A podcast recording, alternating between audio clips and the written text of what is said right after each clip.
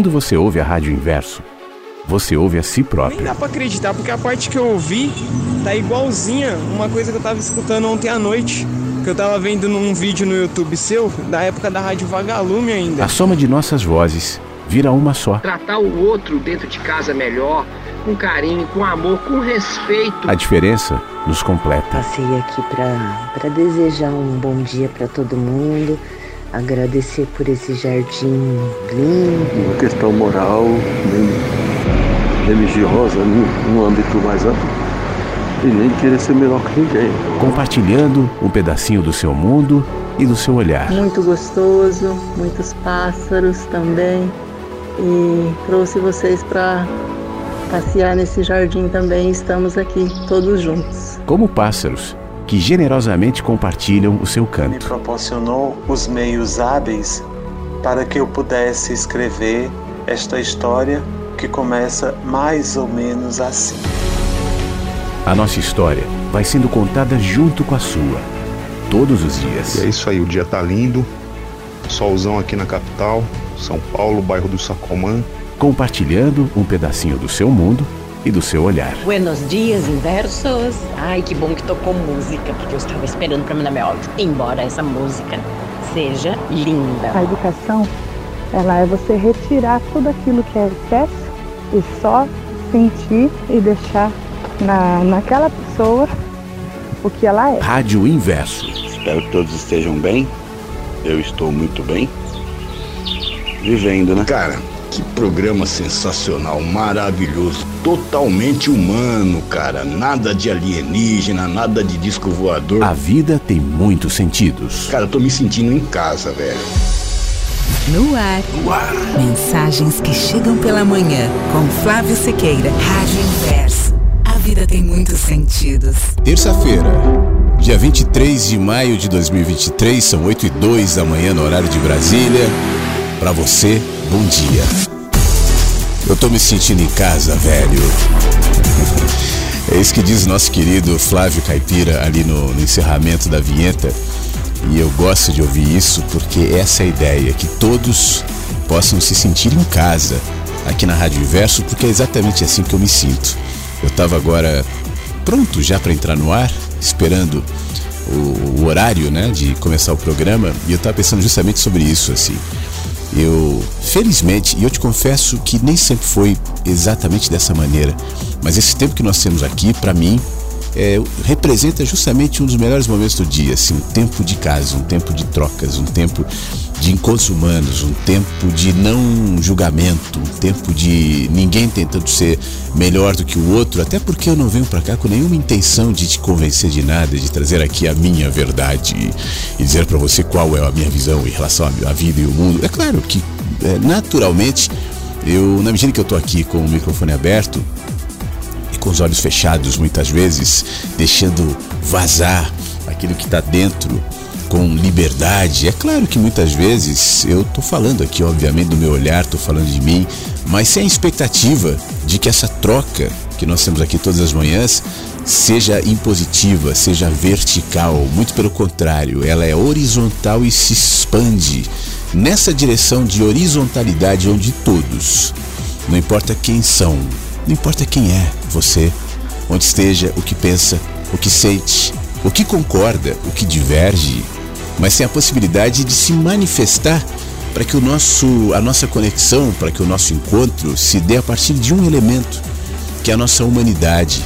As ideias são interessantes, as ideias são válidas, as ideias muitas vezes a gente é, conversa sobre elas aqui, elas podem ser é, discordadas, concordadas, afirmadas, negadas, elas nos apontam, né?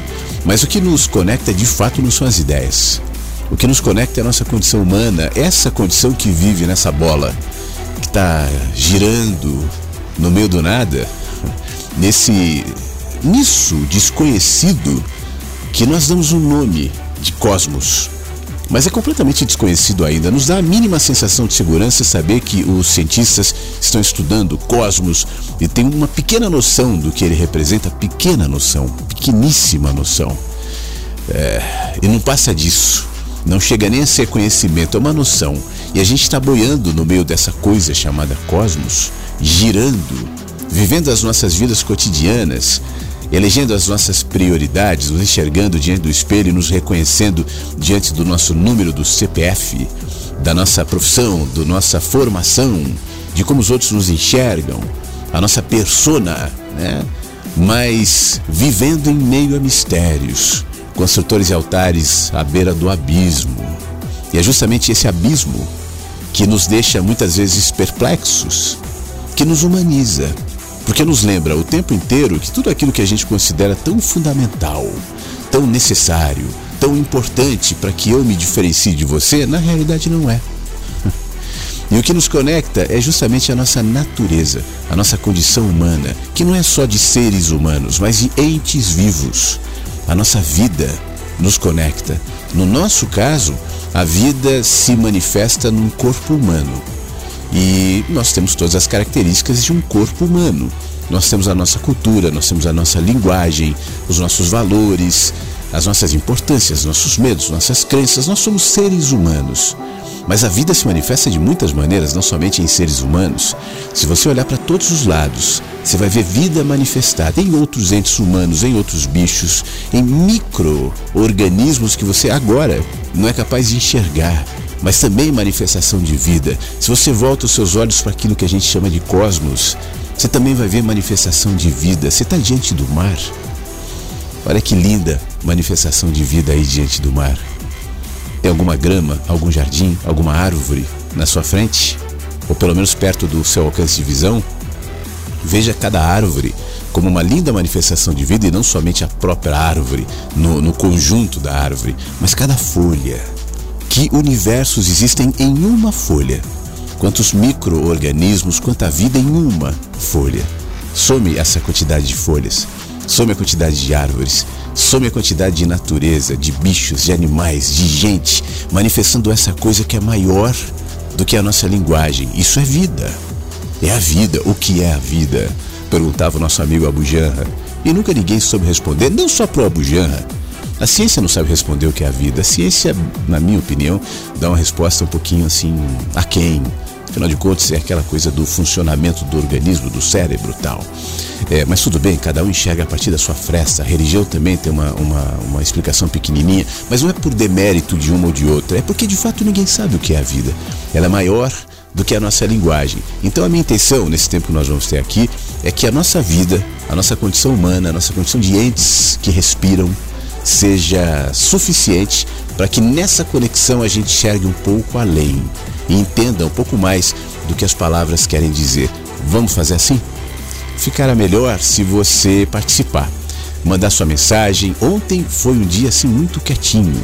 A minha mãe ouviu o programa e falou assim: por que estava desanimado o programa ontem? Você estava triste? Falei, não, mãe, não estava triste não. É que tinha pouca gente participando mesmo. Aí quando tem pouca gente participando, fica um pouco desanimado o programa. Eu achei ontem. Eu não sei o que aconteceu, se o pessoal dormiu até mais tarde, se está frio.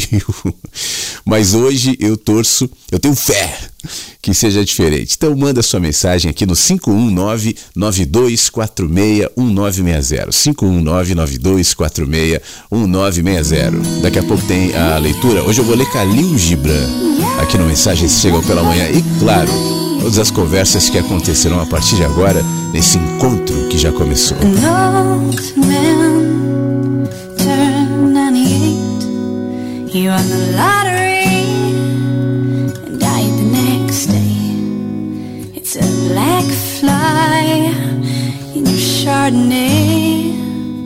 It's a death row pardon, two minutes too late. And isn't it ironic?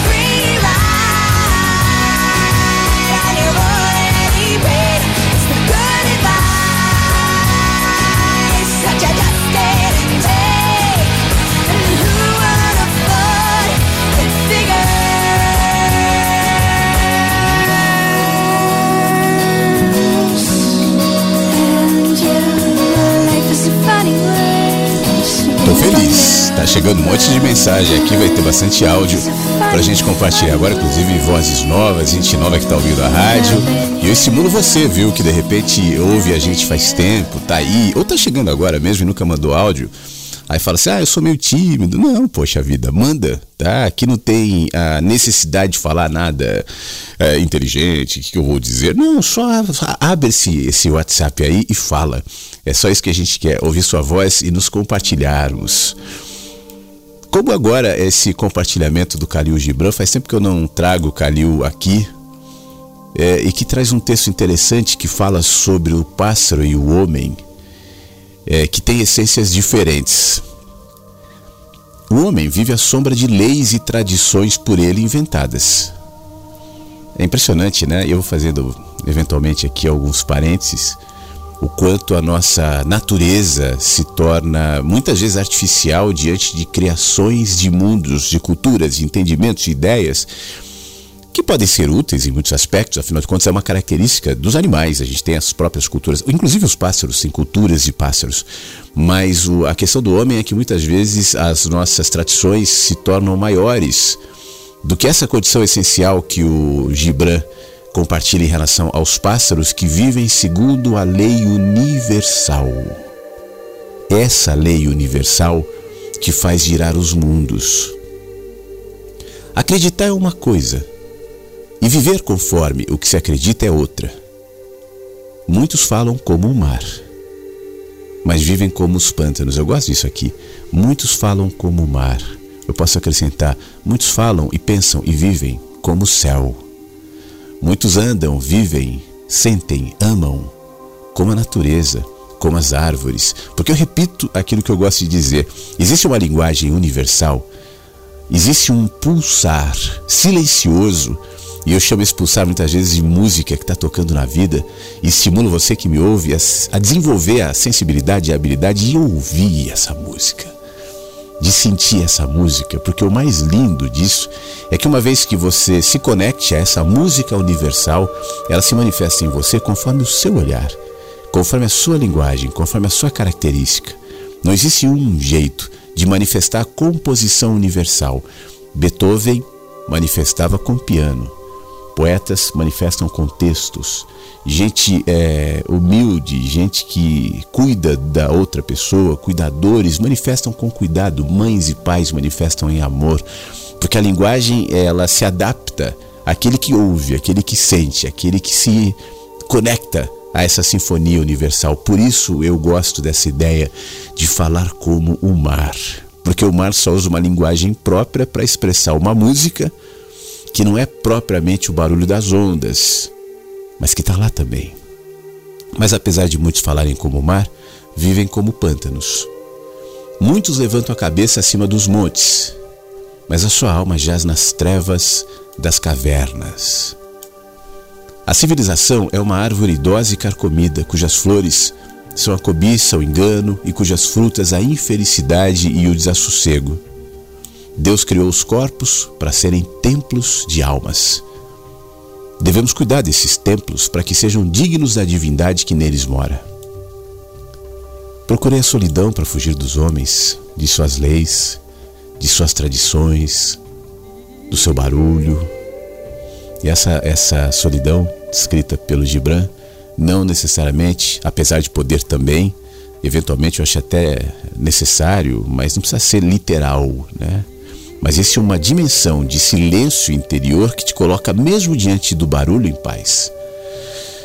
Os endinheirados pensam que o sol e a lua e as estrelas se levantam dos seus cofres e se deitam nos seus bolsos. Os políticos, ah, os políticos, esses que as pessoas amam, enchem os olhos dos povos com poeira, poeira dourada, e os seus ouvidos com falsas promessas. E os sacerdotes, hein? Esses que aconselham os outros, mas não aconselham a si mesmos, presos muitas vezes na sua vaidade e na sua pequenez e na sua presunção de serem representantes de algo. Isso quem está dizendo aqui sou eu, que não lhes pertence. Que o, o sacerdote que de alguma maneira pretende reproduzir em alguma medida aquilo que é maior do que eles, porte-se como tal seres menores, portadores honrados de algo que não lhes cabe e muito menos se modela na própria linguagem teológica ou sacerdotal. Mas voltando para o Gibran, os sacerdotes aconselham os outros, mas não a si mesmos, e exigem dos outros o que não exigem de si mesmos. Vã é a civilização e tudo o que está nela é vão. As descobertas e invenções nada são senão brinquedos. Com a mente se diverte do seu tédio. Cortar as distâncias, nivelar as montanhas, vencer os mares, tudo isso num passe de aparências enganadoras que não alimentam o coração, não elevam a alma. Quanto a esses quebra-cabeças chamados ciências, artes, nada são senão cadeias douradas com as quais o homem se acorrenta, deslumbrados com seu brilho e tilintar. São os fios da tela que o homem tece desde o início do tempo, sem saber que, quando terminar sua obra, terá construído a prisão dentro da qual ficará preso. Uma coisa só merece nosso amor e nossa dedicação, uma coisa só. Uma coisa só. É o nosso despertar de algo no fundo dos fundos da alma. Quem o sente não pode expressar em palavras. E quem não o sente, não poderá nunca conhecê-lo através de palavras. Faço votos para que aprendas a amar as tempestades em vez de fugir delas. Calil Gibran.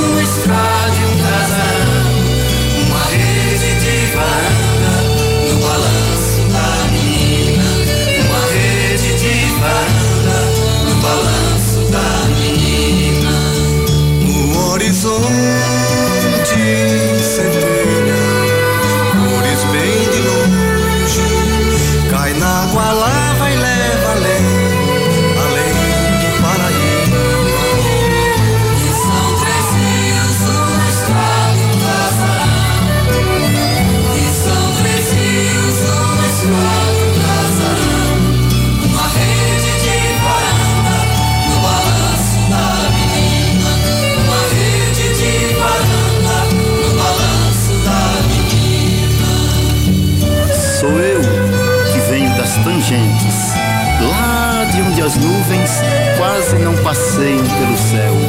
E o ar que sopra de cima tem o ranço de um enorme caldeirão, brasulando a lira do penhasco. Não dá para se avistar o fim da fila. As léguas são sucessivas, os batalhões ementados, recortando as voltas do chão do tempo na direção das aguadas. Bem distante, depois da fonte, lá na virada da serra, pequena estação, arrodeada por plataformas, todas abandonadas. E é daí que sai o carrossel da nossa imaginação, carregando cabeças, imagens e granizos que se acendem na velocidade de um raio e no meio do estalo clareia em liras de outro recanto, cheio de segredo, fibras e células. Quem sabe o nome desse lugar? É bom saber que sabemos, pois tornando claro o caminho do nosso sentimento, chegaremos de dia nas terras do coração. E é aí que nasce o amor. Como é o amor? Ah, o amor. O amor deve ser que nem um passarinho, voando leve, pra lá e pra cá, pra lá e pra cá.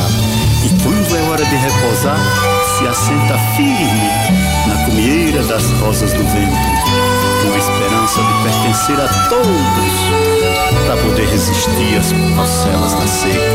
E quando o inverno chegar, será tão bonito, tão bonito que só vem as folhas verdes, é o velho campo de roupa nova. A semente madura nos dá certeza de vida. Assim sendo, podemos chegar sem receio no primeiro rancho e aí teremos moringa de água fresca para nossa sede e rede cheirosa no avarandado com rendas que é para adornar nosso sono. E são três rios, uma estrada e um casarão. E são três rios, uma estrada e um casarão. Uma rede de varanda no balanço da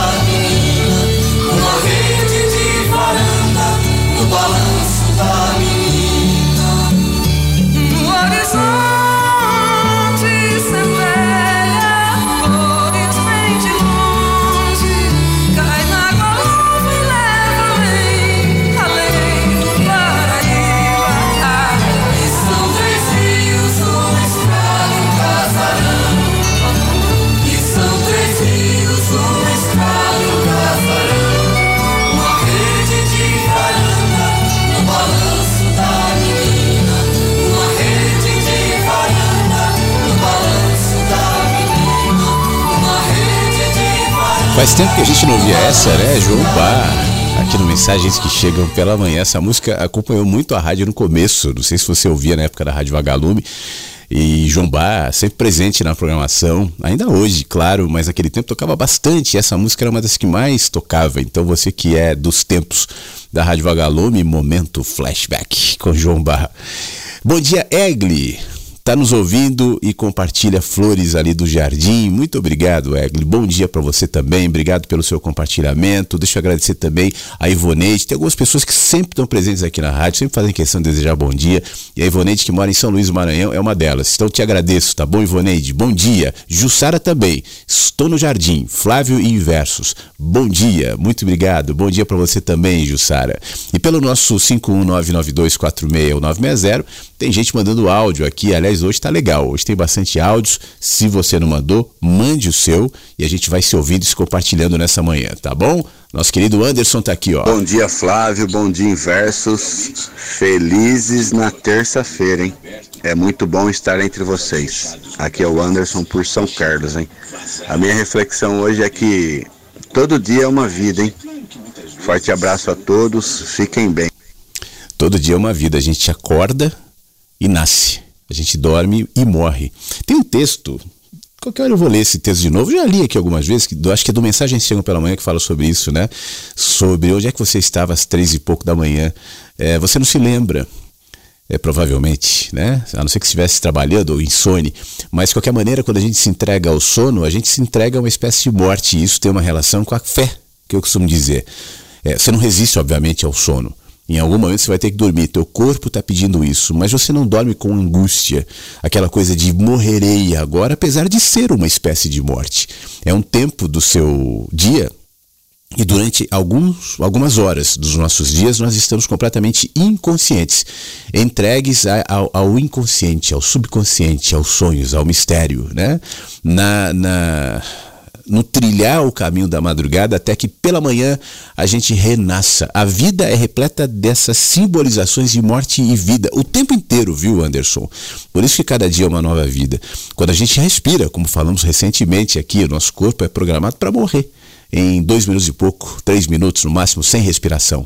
Mas toda vez que a gente respira, esse prazo é revalidado. Então existe ali um movimento de morte, ou de morrer, né? E depois de vida renascer, renovar, as renovações, a dinâmica da morte e vida que a gente só olha às vezes isoladamente, a, o nascimento naquela data que eu comemoro o aniversário e a morte na data final, que eu não sei qual é. Mas isso são representações dentro do tempo e do espaço, porque tudo que existe precisa ter começo, meio e fim, mas que é reproduzido no micro da nossa vida. Isso se conecta àquilo que eu falo bastante sobre a experiência do macro Nesse caso, a experiência do macro pode ser considerada como nascimento e morte, que é reproduzida constantemente nas microexperiências, que também são simbolizações dessa condição. Isso está em tudo, não é só na dinâmica da vida ou da morte. Tudo está falando. A microexperiência nos aponta demais em relação ao macro. E como nós somos seres micro, no sentido de sermos fragmentados, seres que vivem no tempo e no espaço, seres submetidos aos seus próprios pensamentos, experiência, cultura, contexto, claro. Então a gente tem um olhar micro. O macro nos corromperia, mas o nosso acesso ao macro se dá justamente dentro da dimensão do micro. Por isso, por exemplo, para a gente tentar se pacificar com a morte, é importante que a gente se pacifique com as mortes contidas na vida. Eu me relaciono com a vida e eu me relaciono com a morte também. Tudo falando uma linguagem só. Obrigado por nos lembrar, meu querido Anderson. Bom dia, Flávio. Bom dia, Inversos. Uma boa terça-feira para todos nós. Estou aqui na escola, ó, esse é o som da escola. Acho que dá para ouvir ali as crianças, né? O professor ali reclamando com elas. E hoje a gente vai ter a festinha do Dia das Mães. Vou ler o texto do Rubem Alves, que eu conheci através aqui da nossa rádio, como falei ontem. É uma escola de interior, é uma escola de zona rural, uma escola simples, pobre. E hoje a gente vai receber as mães e eu queria compartilhar com vocês uma reflexão que eu estava fazendo. Ontem eu estava muito preocupado com a lembrancinha que a gente vai dar para as mães, né? A nossa escola vai dar para cada mãe um pano de prato. E aí eu estava meio receioso, porque eu tive uma aluna ontem que disse assim: Minha mãe não vai vir para ganhar um pano de prato. Aí eu fiquei com aquele pensando, eu disse, bem, se a gente poderia dar algo melhor? E fiquei, fiquei, fiquei, fui pro banho pensando e aquele pano de prato me incomodando, né? Eu resolvi sentar e pensar sobre a simbologia de um pano de prato, né? E pensei mais ou menos assim. Não se dá pano de prato para quem mora na rua, para quem não tem um lar, para quem não tem o que comer, para quem não tem louça para lavar, porque não tinha justamente nada para comer, né? Se dá o pano de prato para quem tem um lar, para quem tem um prato sujo por comida e que precisa ser lavado e depois secado. E o pano de prato também traz a ideia de ser algo acolhedor, que não faz distinção. Chama-se pano de prato. mas ele seca o prato, ele seca a panela, ele seca os talheres, os copos, ele não faz distinção. Então, assim como pelo menos devem ser, né, os pais, ou se espera que sejam, que não façam distinção entre seus filhos, né? Que indistintamente seque as lágrimas dos seus filhos, que não tenha preferência por nenhum. É foi isso, sabe? Eu acho que os amigos vão compreender a minha mensagem, né? E me, me tornei agora muito mais seguro para entregar essa simples lembrancinha para as mães, depois que eu fiz essa reflexão dentro de mim, né? Mas sem medo de julgamentos e talvez possa ser até uma defesa da minha parte, ah, se uma mãe falar, eu vou falar isso, tal, não sei o quê. Mas é uma forma de olhar um pouco mais além e compartilho com vocês. Então, um grande abraço a todos e vamos começar a nossa festinha agora. Eu vou mandar aqui a foto dos panos de prata. Que legal, ele mandou a foto, inclusive vou colocar já já no álbum aqui da rádio. É, Fábio, poxa vida, eu te ouvia, né, e visualizava esse diálogo da menina é, meio decepcionada, ali minha mãe não vai vir receber um pano de prato, aí do seu sentimento diante do comentário dela, que legal que você levou em consideração e não simplesmente passou por cima dizendo que menina snob, mas tentou enxergar um pouco além da, do objeto, né, pano de prato, e viu no objeto pano de, de prato uma simbologia poética, encontrou poesia no pano de prato, porque pano de prato também tem poesia, não porque ele contém poesia, é que os olhos de quem é, é, habitado pela poesia enxerga a poesia no pano de prato, na esponja da louça, no garfo, na faca, na pedra, no céu, na nuvem, no mar, na, no caramujo, na formiga, na mosca varejeira, na cobra, no sapo, no outro, na vida, na morte. É o olhar de poesia que entende, inclusive na simplicidade, porque está conectado com o movimento simples da vida, que tudo, como eu dizia no começo do programa, exala esse perfume, essa música, esse cheiro, que a gente pode chamar na nossa linguagem também de poesia. Tomara que essa menina e tomara que os seus alunos todos, aos pouquinhos, obviamente, porque eu sei que no mundo que a gente vive é difícil você cultivar esse olhar, entendam a beleza das pequenas coisas. A gente está tão intoxicado com a grandiosidade que por que, que minha mãe virá receber um pano de prato? Se você desse a ela um jogo de panelas, um micro-ondas, fizesse o sorteio de um carro no final da festa, então a festa faria sentido nos olhos dessas pessoas. Só que a festa não teria sentido nenhum, porque ela, ela estaria é, sendo construída a partir de uma expectativa, a, e a palavra é justamente essa, expectativa, né, de algo que depois enferruja, que depois termina, que depois quebra, que depois se perde, é, que depois se amassa, que depois morre. Quando você na festa compartilha a partir de um pano de prato o seu olhar poético, profundo, sábio. Então você está sendo um professor, Fábio. E por isso a nossa admiração aqui e o nosso desejo de que a festa de fato seja linda. O, as fotos dos panos de pratos já vão já já aqui para o nosso álbum. Depois, obviamente, se você puder, claro, manda uma foto aí da festa das crianças de vocês, se tiver, claro. Acho que vai ser muito legal para todo mundo, tá bom, meu amigo? Muito obrigado. Ô, Flávio, meu querido, bom dia. Bom dia a todos os amigos inverso. Ô, Flávio, conta para nós aí, o que, que você anda fazendo? Tá em Minas, o que, que você tá fazendo? Conta para nós, meu, meu amigo. Hein? Tudo bom? Me fala. É, que tipo de coisa, que tipo de atividade, né? Conta para nós o seu dia a dia aí em Minas. Falou, meu amigo? grande abraço para você, abraço para todos, uma ótima terça-feira para todos. Fiquem bem, um grande abraço, um beijo. Ô meu amigo, muito obrigado Armandinho.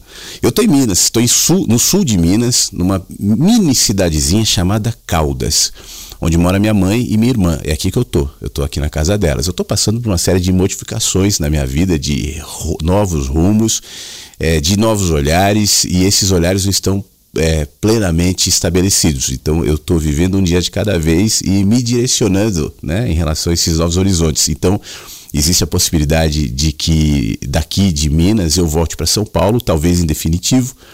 É, existe a possibilidade de ir a outros lugares também, mas me parece que São Paulo, nesse momento, me parece um pouco mais próximo e eu estou fazendo algumas, alguns direcionamentos nesse, nesse lado. E estou vivendo a, a, experiência de novas construções e novos horizontes. Uma delas, você pergunta, o que, que você está fazendo? O que, que é o seu dia a dia? Eu continuo com meu, os meus trabalhos. Felizmente, eu posso fazer meus trabalhos de qualquer lugar, remotamente, mas eu tô, estou tô numa fase muito produtiva, no sentido de criação. É, de, é, claro, depois que a gente passa por modificações da vida, a gente escolhe que caminhos vai, vai fazer. E nesse meu novo caminho, né, de produtividade, de criação também, Bom, já que você me pergunta, eu vou até falar assim meio de primeira mão. É um negócio novo e que está surgindo de maneira embrionária em mim. Eu estou planejando, Armandinho, é, entre outras coisas, por exemplo, livro novo. Estou planejando também um curso. Eu vou abrir aqui, tá? É um negócio que eu estou escrevendo ainda, mas já que você me provocou, é um curso é, do dizer, ao, do, ou melhor, do sentir ao dizer. É um caminho entre uma, uma, transformação, um, um caminho é, objetivo de uma, de uma é, de uma construção mesmo de uma linguagem para expressar aquilo que em nós habita sem palavra. O, o, o diferencial disso é que esse curso vai ser presencial a intenção é, não é fazer curso online e tal, é, é de fato presencial. Então eu estou provavelmente em São Paulo. Então estou construindo isso, mais oportunamente eu falarei com mais detalhes tal, mas eu tenho me dedicado bastante a isso também. E é isso, basicamente. Então por enquanto eu estou aqui no sul de Minas, pertinho de Poços de Caldas. É, tomando café numa cidadezinha pequenininha. É engraçado que eu ando pela cidade e você passa pelas pessoas mais velhas, todos se cumprimentam. Boa tarde, bom dia.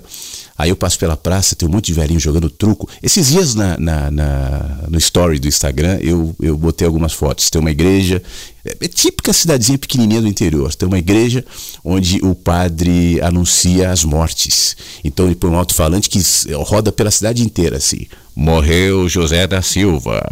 O velório acontecerá não sei o quê. O, o, como é que chama? O, ah, aquela coisa de caminhar na rua, não lembro como é que chama. Fune, o cortejo, né? O cortejo será às 10 horas da manhã do dia seguinte. Aí a cidade toda comenta, todo mundo meio que se conhece. É uma experiência legal, uma experiência diferente.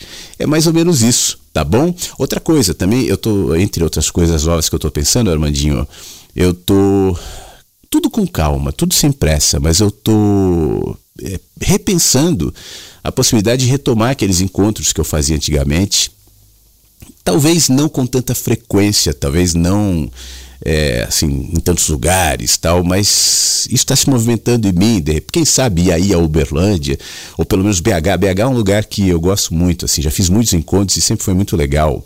É, Brasília, enfim, é tudo, tudo se movimentando. Tá bom? É mais ou menos isso.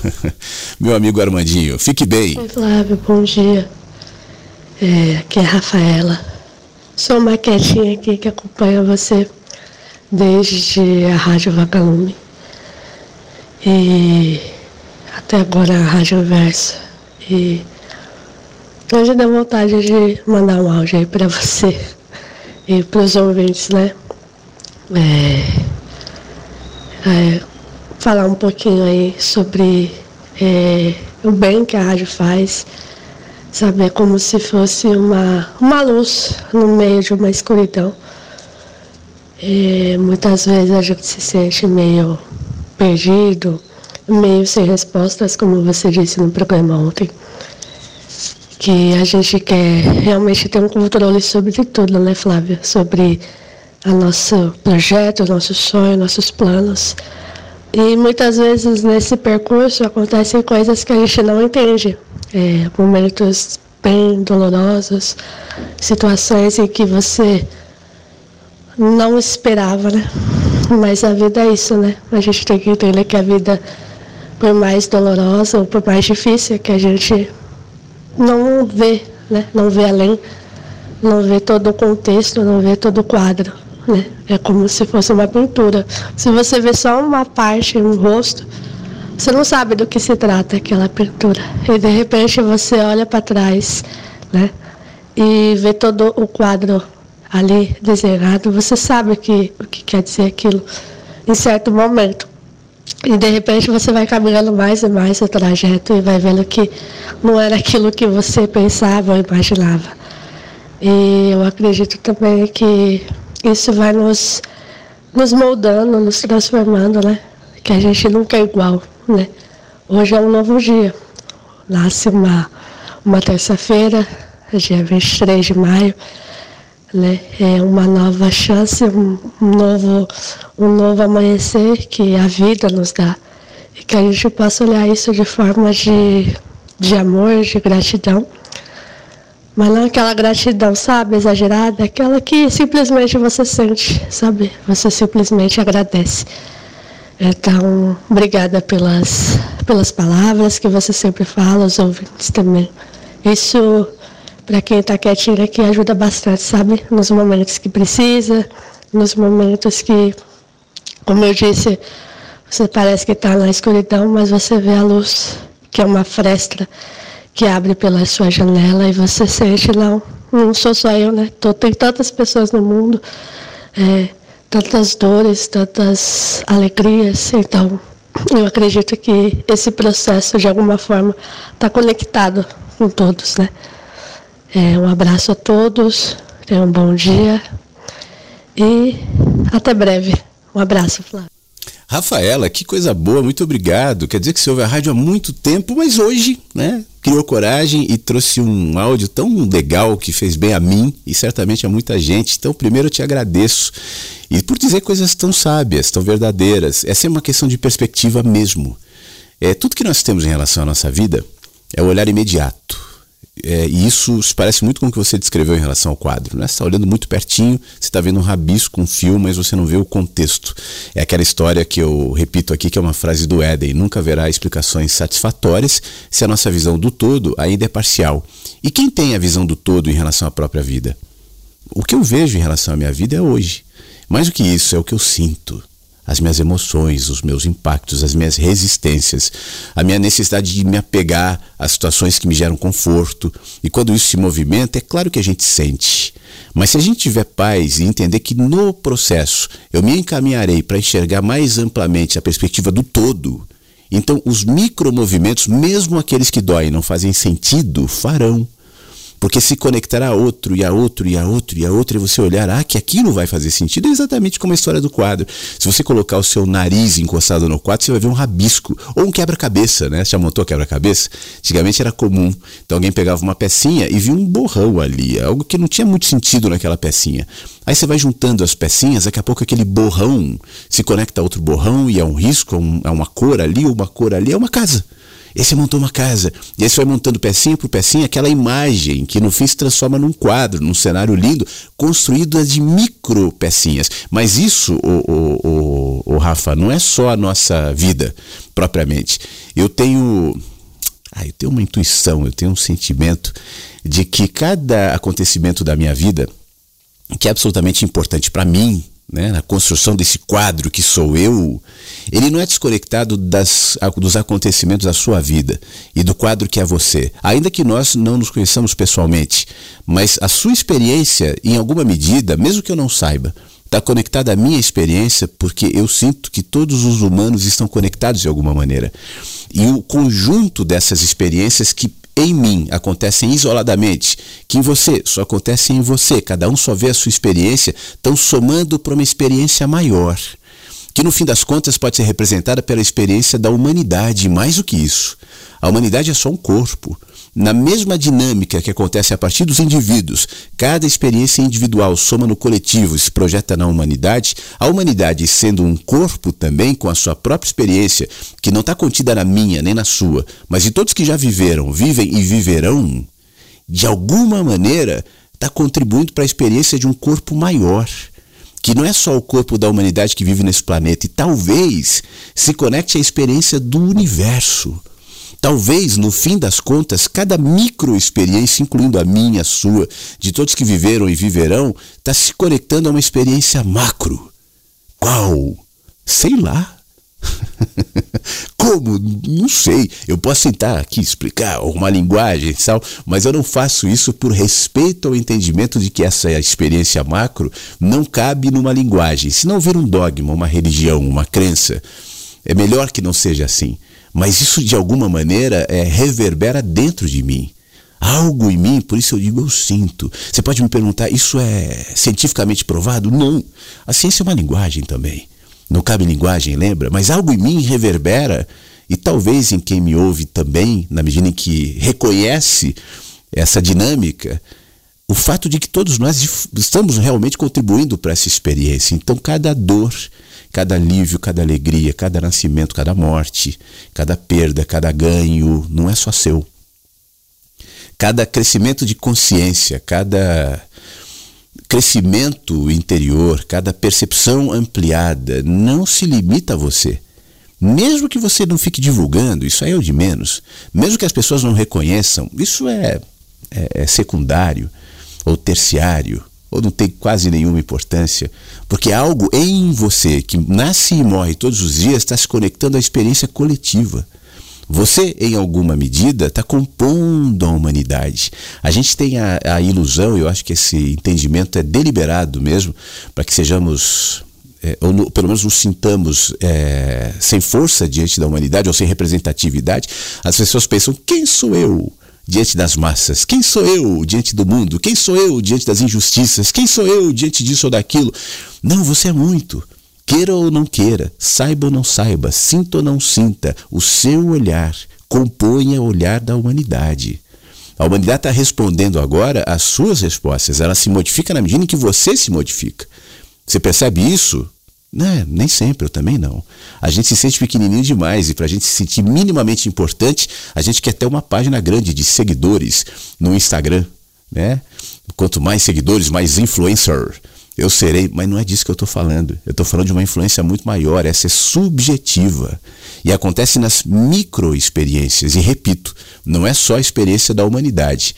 Nós estamos vivendo uma, um, um fragmento em cada um de nós da experiência do universo, ou dos universos, ou das dimensões, que a gente intui, a gente desconfia que seja enorme, infinita, quantas vidas, quantas expressões, quantas sabedorias mas que acontece de alguma maneira em nós.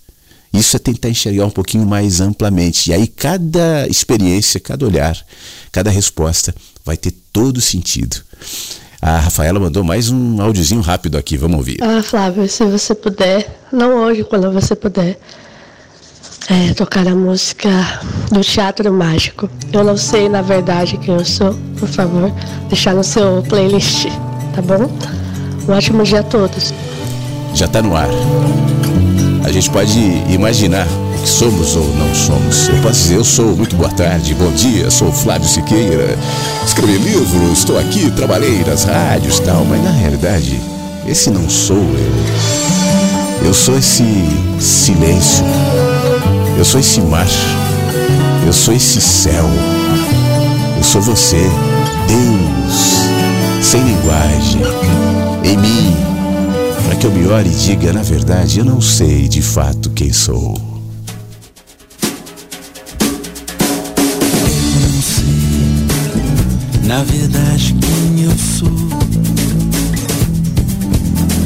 Já tentei calcular o meu valor, mas sempre encontro o sorriso e o meu paraíso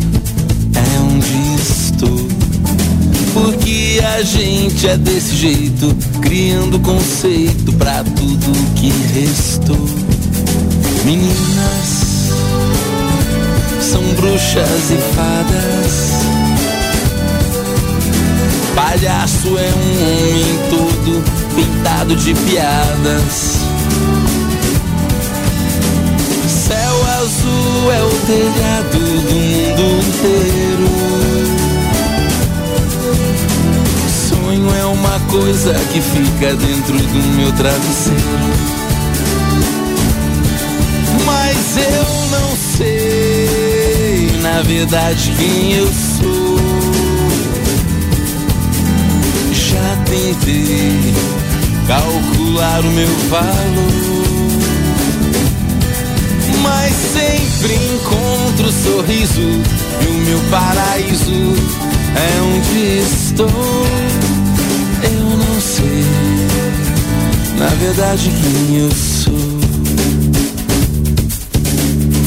Descobri da onde vem a vida, por onde entrei, deve haver uma saída. Mas tudo fica sustentado pela fé.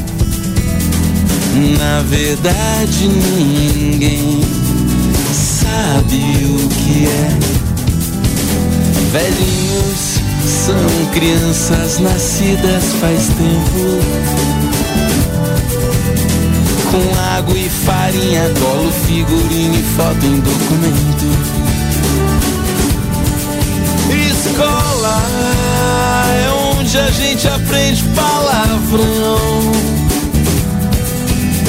Tambor no meu peito faz o batuque do meu coração.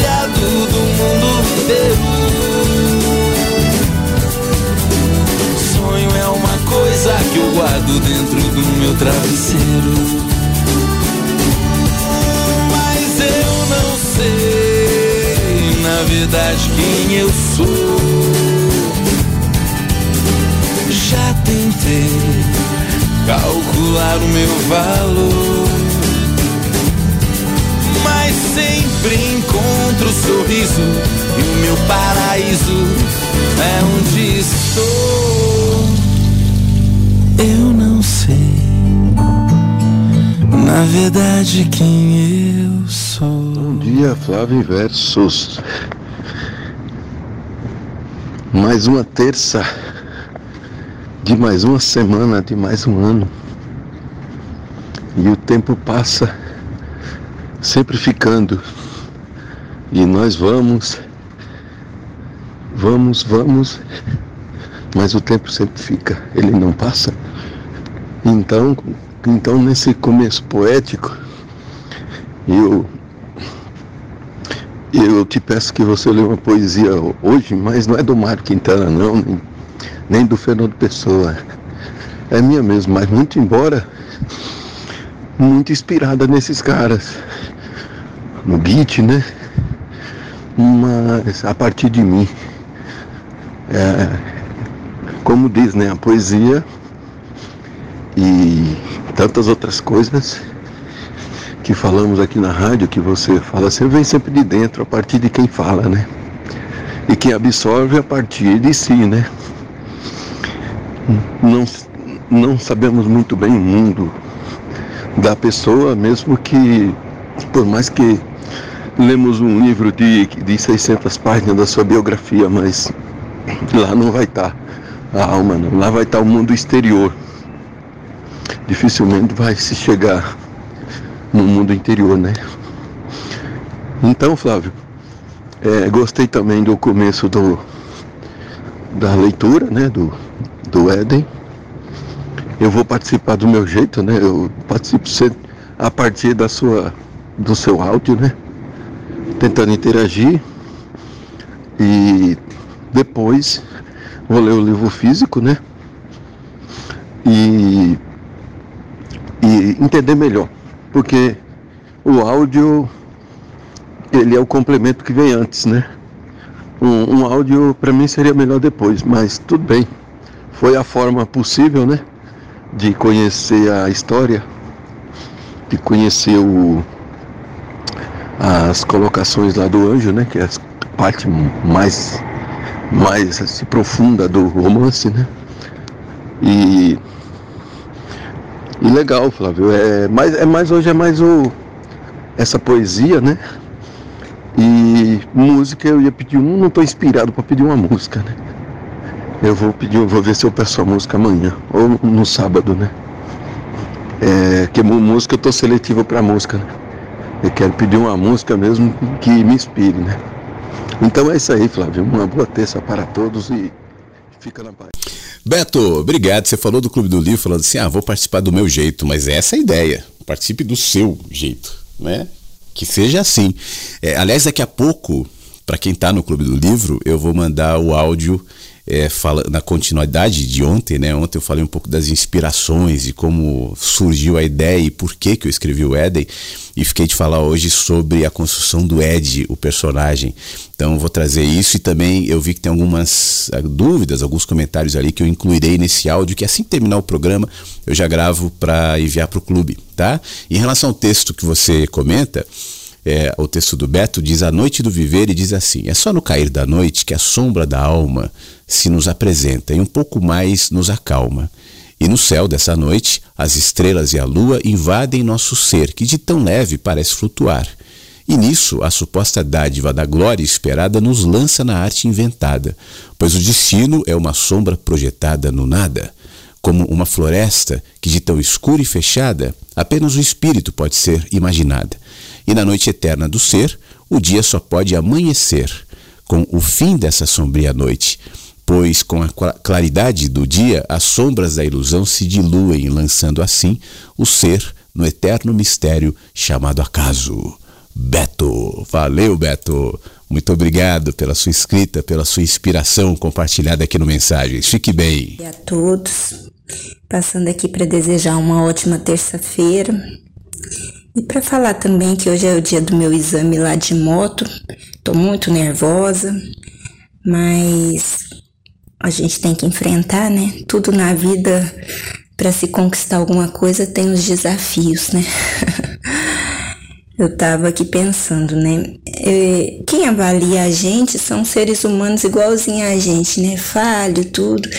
E a gente fica com, esse, com essa insegurança, esse medo, né? Mas eu acho que o meu medo maior são dos movimentos involuntários do nosso corpo, né? Que a gente muitas das vezes não consegue controlar. Seria muito bom, né? Se tivesse um botãozinho para desligar esses, esses pensamentos, esses, esses sentimentos, assim, que incomoda a gente, mas infelizmente não tem, né? então tem que ir assim mesmo, né? Enfrentar aí o medo, as inseguranças. Mas assim, se não der certo também, a gente continua tentando, né? E, e é isso aí, né? então, uma, um bom dia para todo mundo, né? Um, uma boa terça-feira. E, e é isso aí. Beijo com Deus. Para saber aí pelo áudio quem é, né? Mas aqui é a Cristiane aqui de Uberaba. Beijo com Deus. Cristiane, muito obrigado. A Cristiane tinha participado há algum tempo, né, falando sobre esse exame de moto que ela faria tal. E agora está dizendo que chegou a hora da prova. Deixa eu te falar um negócio, Cristiane, que eu falei pro meu filho há 20 dias, um mês, quando ele fez a prova dele. E a minha foi há alguns anos. E nos dois casos, felizmente, deu certo. E o que eu disse a ele, eu vou dizer a você, é, você fez as suas aulas de moto, isso vale para tudo, né? Mas nesse caso, você fez suas aulas de moto e você sabe pilotar moto. Então, quando você for fazer o exame, é, não se concentre em nada que não seja aquilo que o seu corpo já sabe. Se você fizer uma curvinha e falar, ah, eu fiz a curva certa, eu não fiz a curva certa, eu passei em cima da, da faixa, eu, não, eu dei certo ou não dei, a sua mente vai te sabotar. Só esteja presente ali em cada movimento. Só o que importa ali é você deixar o seu corpo executar aquilo que ele já sabe. A única sabotagem pode vir de você. Não é do, do avaliador, é de você. Então é uma questão somente de se concentrar e de somente pensar naquilo que você sabe e está fazendo aquela hora. Está na hora de fazer o labirinto. Está na hora de. Aqui eu, eu, vou ter que botar segunda, vou passar ali na rampinha. Está na hora de fazer os cones. Faça os co cone 1, cone 2, cone 3, rampa, aceleração, freio. Só isso. Lembrando dos detalhes. Pé esquerdo no chão, fechar a viseira do capacete, dar seta nas cruzes. É isso. Simples. Se concentra nisso. Depois você vai pensar se foi legal, se não foi, se deveria ter feito assim um assado, mas não na hora. Use isso como um exercício pessoal e aí vai dar certo. Aí depois você vem aqui nos contar, tá bom? Tudo de bom lá. Bom dia, Flávio. Bom dia a todos da Rádio Inverso. Tudo bem? Dei uma sumidinha, né? Mas voltei. Estou caminhando e passando aqui para falar que eu sempre que eu posso, eu estou ouvindo a rádio. Isso me faz muito bem. A rádio ela me faz muito bem. E dei uma sumidinha porque eu estou trabalhando muito e agora eu consegui entrar né, na formação de psicanálise. Eu estou muito feliz porque isso é um sonho que está se tornando realidade. Estou aprendendo muita coisa e as aulas, todas as aulas, sempre tem uma coisa impactante que mexe internamente comigo. E eu achando que já sabia de muita coisa, Xé. E você estava falando sobre o mar, sobre as ondas, sobre o barulho, que não é só isso que existe ali, né? E a psicanálise ela traz muito essa dualidade, olha para os dois lados, para de ficar olhando só na sua visão da verdade absoluta, olha para o todo. E isso é muito bom para a vida, isso é muito bom para todos. Se todos estivessem assim, né? Abrir, se abrissem, se permitisse a ver o outro lado, ver, às vezes a gente quer enfiar a goela abaixo para uma pessoa, para alguma coisa, é a nossa verdade absoluta. E não, ali tem uma vida, tem a realidade dela, tem as dores dela. É, a gente não aprende a respeitar a pessoa enquanto a gente não tem educação, né? Educação psicológica mesmo, para entender além de tudo isso que a gente vive. Mas eu estou muito feliz, estou gostando demais, estou passando aqui para deixar um abraço para todo mundo e que todos tenham a força, a garra e a fé de lutar pelas suas, pelos seus sonhos. Um abração para todos. Que legal, Ana. Muito obrigado. Eu tô, eu tô botando a música de fundo aqui, ó. Porque ela pediu o Felipe Duran, Viva a Vida. Não, acho que eu não vou conseguir tocar a música inteira, então vamos usar a música de, de fundo aqui para conversar com a Ana e comentar o áudio dela, que inclusive mandou uma foto muito legal da caminhada, do sol, do, da onde ela está ali, provavelmente no parque. E daqui a pouco ela vai para o nosso álbum. Em relação à sua alegria né, nessa formação da psicanálise, como você disse há pouco, foi um sonho, uma coisa que você há muito tempo gostou e quis. Poxa vida, eu fico muito feliz é, e justamente no sentido de entender que tudo é uma fresta, né? Tudo é uma fresta. É por isso que não dá pra gente é, se basear na dualidade ou no maniqueísmo ou no reducionismo em relação a nada, porque por mais fidedigno que seja o olhar em relação ao comportamento humano, ao universo, à natureza, por mais coerente que seja, por mais profundo que seja, é sempre uma fresta. Ninguém é capaz de, em linguagem, definir o que é o ser humano, o que é a vida, o que é a morte, o que é a existência, o que é o cosmos. Então, cada fresta, se olhada com olhos de abertura, de alegria, de gratidão, de humildade, nos revelará alguma coisa. E eu fico feliz que nesse caso a psicanálise tem sido uma fresta né, que te permite enxergar um pouquinho mais amplamente, um pouquinho mais aprofundadamente é, afinal de contas, quem é você, quem é a vida, o que, que você está fazendo aqui. Muito obrigado por compartilhar com a gente isso e por voltar hoje aqui no nosso Mensagens que Chegam pela Manhã, tá bom, Ana? Antes de escrever, pense, antes de gastar, ganhe, antes de orar, perdoe. Ainda pelo nosso WhatsApp, deixa eu agradecer algumas pessoas que estão aqui mandando alô também, por texto. Nina, bom dia. Ontem, quando você falava dos lugares que as pessoas estavam ouvindo a rádio, eu ficava imaginando cada um no seu amanhecer, tomando seu café, indo trabalhar, estudar, conectados na mesma sintonia. Diria um encontro de almas refletindo sobre a vida. Cada um poderia entrar e responder: O que é a vida? Muito obrigado, tá bom, Nina? Fique bem. Obrigado, Ivanel, sempre com a gente, tá no Rio. Manda um alôzinho aqui pelo nosso 519-9246-960. Tem mais áudio aqui, ó. Opa, bom dia, cowboy. Bom dia a todos e a todas. Velhinho, é muito legal, brother, você começar o programa sentindo essa energia maravilhosa com que você iniciou hoje, cara. Eu realmente aqui me sinto em casa, velhinho. Ontem eu não pude ouvir o programa e fica faltando alguma coisa. Eu até comentei com alguns inversos que esse aqui para mim, cara, é o meu momento sagrado, sabe? É um momento de igreja, é um momento de templo, é um momento de meditação, de autoencontro. Cara, realmente, velho, aqui a gente se sente em casa, porque a gente pode se expor, cara, sem medo de ser julgado, sem medo de levar pedrada, interagir com a galera gente boa. E, velho, essa interação tá crescendo cada vez mais, cara, sabe? Nos bastidores tem uma galera gente boa que troca uma ideia legal, sabe? Se expressa como quer, como pode, como é, cara. Isso faz falta na humanidade. Cara, esse aqui realmente é um programa totalmente humano, velhinho. Segura a onda aí que mais tarde eu mando outro áudio, cara. Deixa eu ouvir o programa agora, velhinho. Ô, Flávio, muito obrigado. É, Você sabe que é só isso, né? É só isso, é só ser totalmente humano. É só deixar que a nossa humanidade transborde aqui. Se a gente ficar tentando inventar roda, né, trazendo novas ideias. Bom, muita gente gostaria, mas acho que a gente perderia o elemento mais necessário, não só no programa, mas na vida, de maneira geral, que é justamente esse reconhecimento no outro. Né? Eu me reconheço em você, mesmo naquilo que a gente eventualmente diverge. Ah, Ontem eu falei bastante sobre isso, sobre as diferenças que nos completam, as diferenças necessárias, não só entre culturas, ideias, pensamentos, religiões, sotaques, mas a diversidade da própria vida, quão rica é. A vida é essa composição tão eloquentemente expressa na natureza e também nas relações. Então que a gente use esse- isso como um elemento agregador de expansão, de crescimento. Eu acho um equívoco a gente considerar consciência é, uma ideia. Por isso que eu costumo dizer, consciência não tem ligação com o estudo, uma ideia. Eu, tô, eu conheço sobre isso, sobre aquilo, estudei sobre isso, sobre aquilo. Isso é maravilhoso. Claro que todo conhecimento é válido, mas consciência não é uma ideia. A consciência é uma relação que começa com a vida, onde tudo é incluído, inclusive aquilo que eu divirjo. Aquilo que me contraria também me acrescenta. Aquilo que não se parece comigo também me enriquece. Isso não é só um discurso bonitinho, politicamente correto ou necessário, no mundo onde as pessoas cada vez mais se rivalizam, mas eu acho que é um princípio de sabedoria.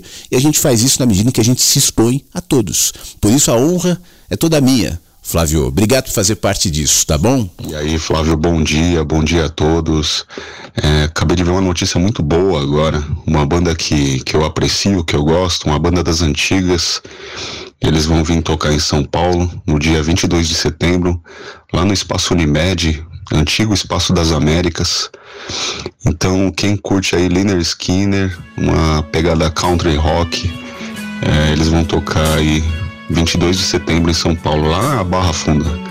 E daí eu tava vendo as- a reportagem sobre a banda e tal, que eles vão tocar também no dia 23, no dia seguinte, sabadão, em Jaguariúna, rodeio de Jaguariúna no dia 23 de setembro. Então quem gosta de Liner Skinner e morar para esses lados aí de Jaguariúna, eles vão tocar no dia 23 de setembro e com preço mais acessível do que no espaço Unimed. Beleza? É, é a dica aí. E, ô Flavião, já que eu tô falando de Liner Skinner, toca uma deles aí. Thursday's Gone. A terça-feira se foi. O nome da música, tá bom? Se possível, toca aí pra gente. E valeu, um abraço pra todos aí. E fiquem bem. Falou! Vamos ver o trecho do Leader Skinner. Aliás, o, o Fábio traz um complemento do áudio. Mas vamos ver um pedacinho antes aqui, ó.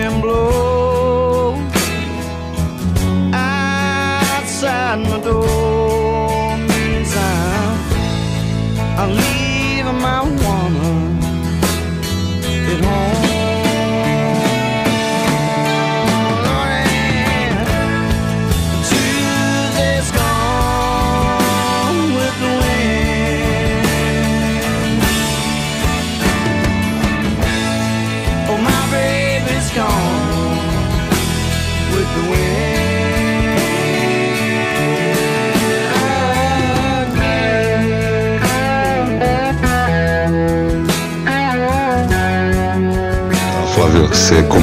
que cidadezinha do interior, todo mundo dá um bom dia e tal, né? Eu achei que você ia comentar assim, ah, vê aí já fala, ah, esse cara não é daqui não, esse cara é da cidade grande, não sei o que lá. Porque geralmente quando eu vou pro interior, parente em Minas Gerais, em Alfenas, tem Areado, tem um parente em Cacilândia, no Mato Grosso do Sul, tem gente espalhada para todo lugar, mas cidadezinhas do interior, assim.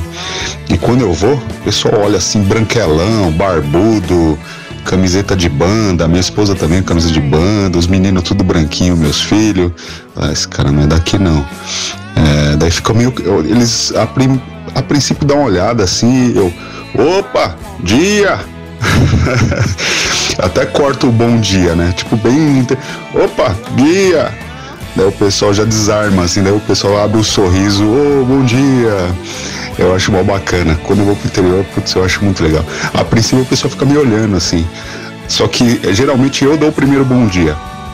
Opa, dia! Ou tarde! já desarma. Eu acho mó barato e já abre um sorriso, eu abro outro sorriso e, e a energia flui. Eu acho super bacana, cara. É, Fábio, é, é uma outra energia, né? Eu não tenho esse hábito, assim. Eu sou de cidade grande, eu, eu não tenho o hábito de passar pela rua pelas pessoas e falar bom dia, boa tarde. Mas aqui eu fico reparando, falo, poxa vida, o cara tá me olhando aqui. Aí eu cumprimento, bom dia. Mas eu tô me adaptando, sabe? Eu, eu vou jogar truco com os velhinhos na praça. Tô comprando um chapéu também, tipo do Flávio Caipira, assim, pra ficar jogando truco ali na praça. Sair da missa. Não, tô brincando, nem sei jogar truco, mas é legal prestar atenção nisso. Né?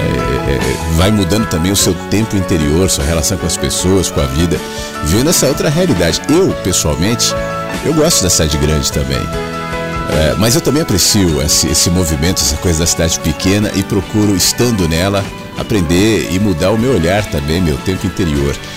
Mas é isso, meu querido Fábio. Muito obrigado e valeu também pela dica, tá? Do show. Poxa vida, o Fábio tem trazido coisas muito legais, assim, em relação a eventos culturais, dicas tal. Especialmente, né, que vão acontecer em São Paulo, onde, ele, onde ele está, mas que serve para muita gente. Então te agradeço mais uma vez. Vou deixar a música de fundo aqui enquanto a gente segue falando. Deixa eu agradecer o nosso querido Gustavo Daniel. Ô, Gustavo, tudo bem, meu amigo? Bom dia, tudo bem contigo, meu caro? Abraço para você e para todos os inversos. Se cuidem. Tudo bem, Gustavo? Um abraço para você também. Obrigado mais uma vez pela sua participação sempre querida aqui no nosso WhatsApp. Quero agradecer também. Cadê uma mensagem que eu tinha? Ah, do, do Armandinho. Ele participou mais cedo por áudio, né? E, e, ele faz um comentário aqui em relação ao pano de prato do Fábio Professor. E ele diz assim: o pano de prato seca o pranto. Eu já vi minha mãe secando pranto com pano de prato. Que legal. É, é, é, a gente conseguiu, a partir do Fábio professor e agora por você, Armandinho, é, extrair no nosso mensagens poesia do pano de prato. E quantas variações de sabedoria, de olhar poético, por exemplo, um pano de prato é, potencialmente nos traz? Cabe a quem vê, cabe a quem sente. Por isso eu insisto aqui que a sabedoria, que a poesia, enfim, a arte, isso tudo se expressa na gente sem linguagem. E uma vez que a gente está preenchido desse olhar, a nossa linguagem reproduzirá aquilo que em nós se instalou como realidade, mas não é uma técnica de escrita, de texto ou de qualquer tipo de expressão. Mas antes de tudo é um silêncio e a nossa capacidade de se conectar a esse silêncio que muitas vezes se coloca de maneira eloquentemente na nossa experiência cotidiana de dor, de alegria, de alívio, de esperança, de nostalgia, tudo dizendo, tudo se projetando até para que um pano de prato possa ser elemento de poesia. A foto do pano de prato, repito, do Fábio Professor, já já vai para o nosso álbum. Aliás, eu preciso incluir algumas fotos no álbum hoje. Vai do, do. Deixa eu ver se eu não esqueço ninguém. É do Fábio, a da Ana, que mandou ali do seu da sua caminhada. Eu acho que é basicamente essa, né? Essas que chegaram hoje aqui pelo WhatsApp. Dá tempo ainda se você quiser mandar para mim aqui no 51992461960. Pelo mesmo WhatsApp, eu quero agradecer ao nosso querido Eduardo de Porto Alegre. E ele manda uma ótima, ótima terça-feira com muita leveza e paz. Fiquem bem. E uma frase dele aqui: Viver é fazer caminho.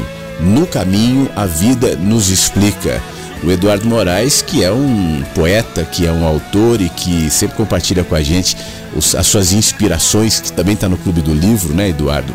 E muito obrigado, viu, por esse compartilhamento. Pode mandar, é, seus textos são muito legais, teu olhar é muito sensível, é muito bom.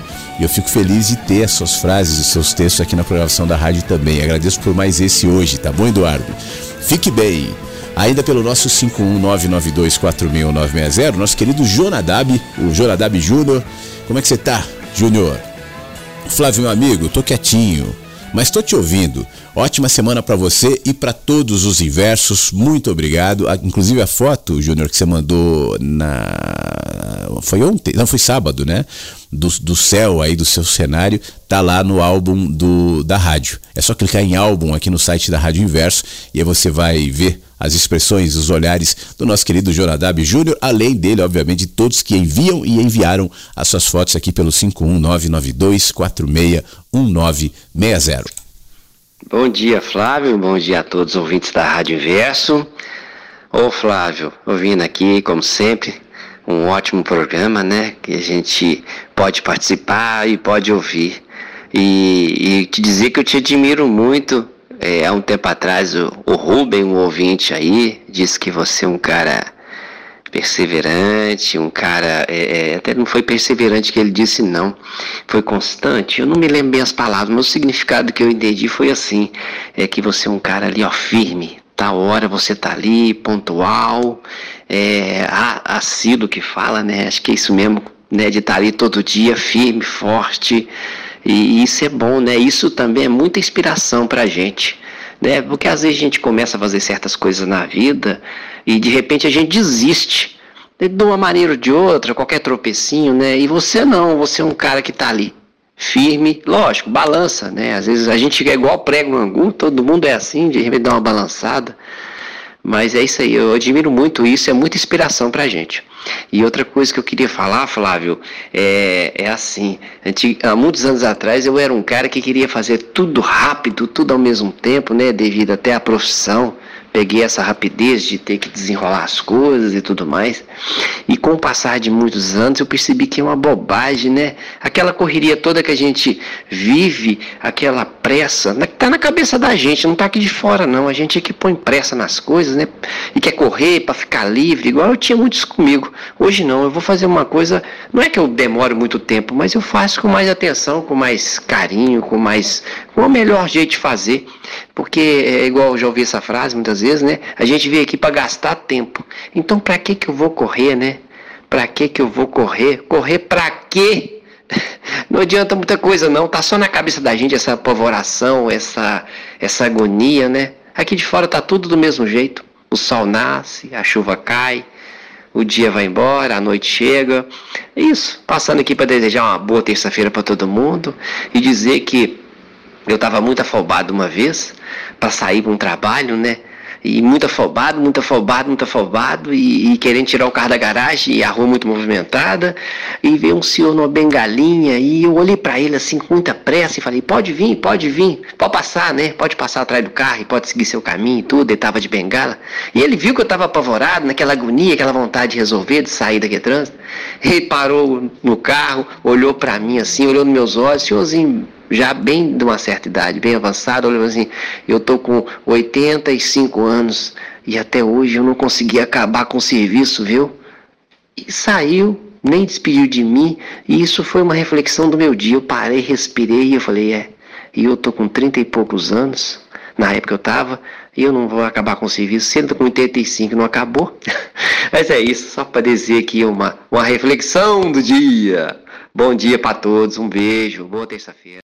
Tony, sempre bom te ouvir, obrigado. Eu acho que nós vivemos uma sociedade onde se instalou na gente esse software da pressa, software da angústia, software da incompletude. A gente sempre está devendo, a gente sempre está buscando alguma coisa. Existe um, uma realidade à nossa volta que, em alguma medida, nos cobra isso. Então a gente sempre está correndo atrás de algo, seja lá do que for. Não é só do dinheiro. A escassez é uma forma de controle também. Mas além disso, a gente está buscando a espiritualidade, a gente está buscando o desenvolvimento, a gente está buscando a consciência. Não é à toa, tem tantos cursos aí de consciência, módulo 1, módulo 2, módulo 500, módulo 8000, módulo 16000, e vai, e vai, e não sacia. Né? O que seria dos vendedores de livros de consciência se nós soubéssemos que nos basta a cada dia, nos basta a cada vida, a cada expressão de vida, ou melhor? O que seria das religiões né, que, que buscam, às vezes de maneira empresarial, o seu crescimento, e uma tentando dominar a outra? Outra eu estava vendo um trecho de um debate que houve num desses podcasts com um cristão, um islâmico e um judeu. Eu vi só um pedacinho, mas me deu tristeza, sabe? De um tentando convencer o outro, um tentando performar melhor. O islâmico acho que foi o mais é, sábio ali, mas aquela coisa de debate, de querer dizer que a minha religião é melhor, de aparentar piedade ou sabedoria, isso tudo me inquieta, me incomoda, porque não é ali não é isso, não é na discussão, não é na performance, não é na vaidade, né? O que seria das religiões e dos seus representantes se nós soubéssemos que as expressões mais singelas, mais gratuitas, mais descomprometidas com o meu ego, é onde a sabedoria de fato mora. Então a gente simplesmente viveria e se exporia à vida, sem a necessidade de saber mais, saber menos.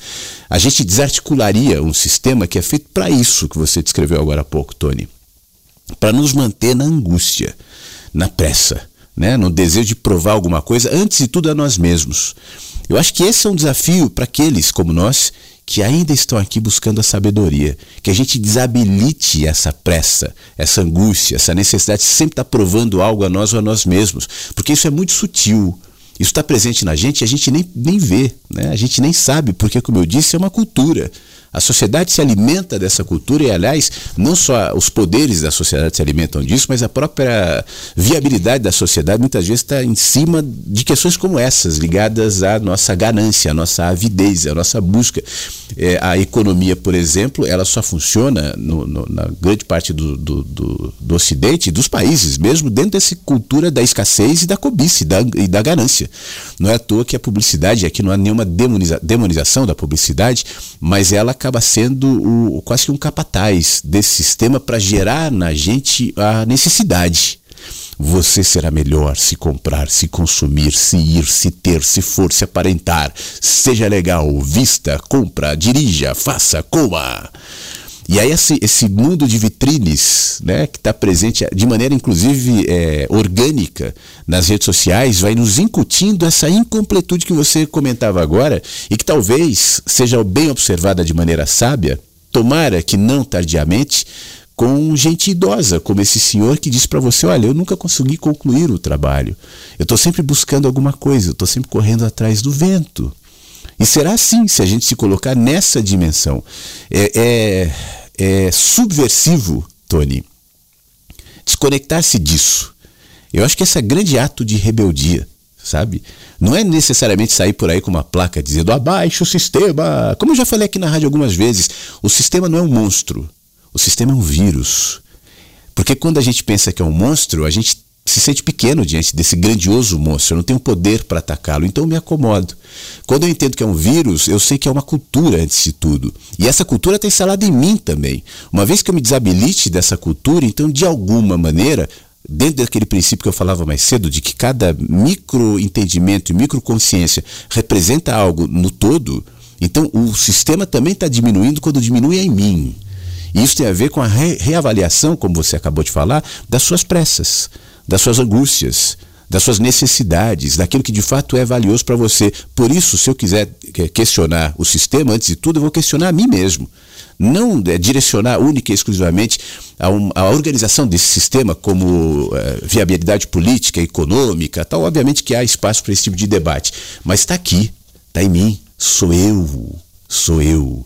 Que bom, ô Tony, aos 50 né, que você é, chega a essa conclusão, calma, aquete-se, aquete-se, aquete-se, vai com calma. Isso é muito subversivo para o sistema. Obrigado, tá bom, meu querido Tony? Um grande abraço para você mais uma vez, é sempre muito bom te ouvir. Deixa eu agradecer o Alexandre também, Ed Alexandre, nosso amigo querido, é, mandou um áudio, um, um texto agora dizendo: ainda dá tempo de desejar ótimo dia para todos, sigamos a caminhada aproveitando o privilégio de viver. Você também, Ed, um abraço para você, muito obrigado, tá? O nosso querido Cristiano, é, no extremo sul, Rio Grande, manda mensagem dizendo: Flávio, em versos, deixo minha energia, tempo e atenção. Um, um forte abraço e tudo isso é muito valioso, viu? Energia, tempo e atenção. Muito obrigado. Um abração para você. Mais gente aqui pelo nosso WhatsApp. A Sheila nos manda mensagem dizendo: Que calmaria o cenário que você descreveu da cidade onde está. Que legal. As chegadas do Fábio são sempre tão lindamente sensíveis. Fez de um pano uma linda poesia, nos diz a Sheila, também em relação ao nosso querido Fábio Professor. E é isso. É, a poesia, Sheila, mora na gente. Né? Tá em nós. A gente pode usar uma linguagem para expressar poesia, e essa linguagem pode ser esteticamente aceitável, bonita, né? Mas a estética também não é a própria poesia. Ela pode, a, a poesia pode é, visitar a estética, mas ela não está necessariamente na estética escrita, ou, ou, ou, nenhum tipo de construção poética. A poesia é um espírito. A poesia é um olhar. É como a felicidade, é como a beleza, é como o amor. Onde é que se expressa? O que é? É possível definir num, numa única linguagem? É amplo. E que bom né, que não é possível. Caso contrário, sabendo como somos nós seres humanos, se fosse possível, a gente se apropriaria dessa estética, dessa linguagem e diria agora sou eu, é meu, eu tenho, eu sei. E uma vez que seres fragmentados como, como nós fizesse assim, então a gente diminuiria aquilo que não cabe na nossa linguagem nem na nossa mente. Obrigado, Sheila. Ô, Fábio, que legal essa foto. Deixa eu ver, que legal, o Fábio Rocha, aquele que acabou de falar da banda, do Liner Skinner, né? Ele nos mandou uma foto maravilhosa com a Eliane e o Vitor, que são cunhados, com a Beth, que é a esposa, e com o próprio Fábio. Todos roqueiros. Eu estou identificando a camiseta do Iron Maiden. Ah, Black Sabbath, é isso, né? Da, da Beth. E a do Fábio eu não consegui identificar aqui que está escrito, mas também é uma camiseta de roqueiro. Essa foto vai pro álbum já já, tá bom, Fábio? Com toda alegria. Aliás, quem quiser ver essa foto, dá um pulinho no álbum. Isso, ele confirmou que é isso mesmo. Dá, uma, dá um pulinho no álbum da rádio que daqui a pouco, assim que terminar o programa, eu vou postar. A Egri também nos mandou uma foto agora, muito legal, me convidando para ir à cidade dela, Caxambu, e mandou um welcome. Obrigado, Egli. Eu tô meio. Eu tô meio. É, eu tô sem carro, né? Tô sem moto, então para mim tá um pouco difícil essa, essa locomoção.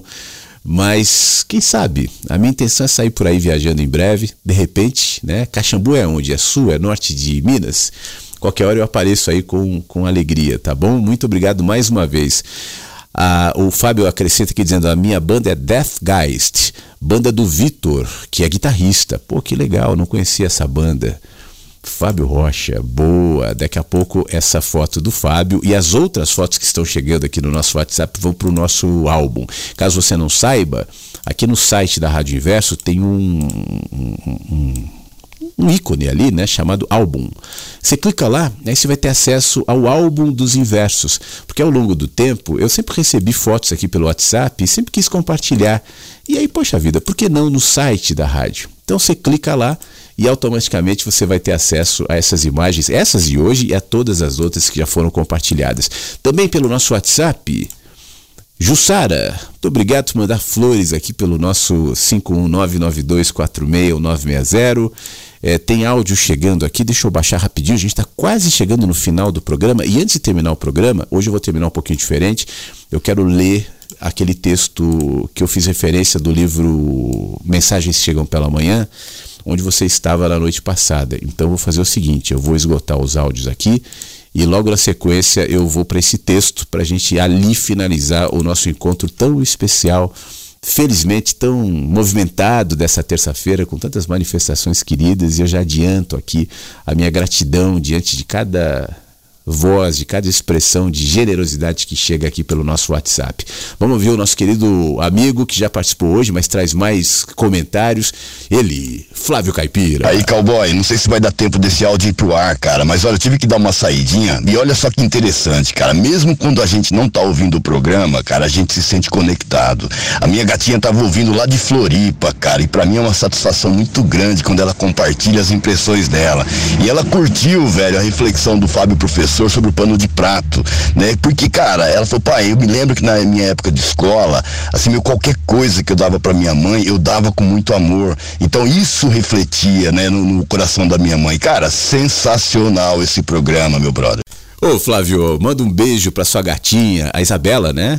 É, daqui a pouco o, o, o, o pano de prato vai estar tá no nosso álbum.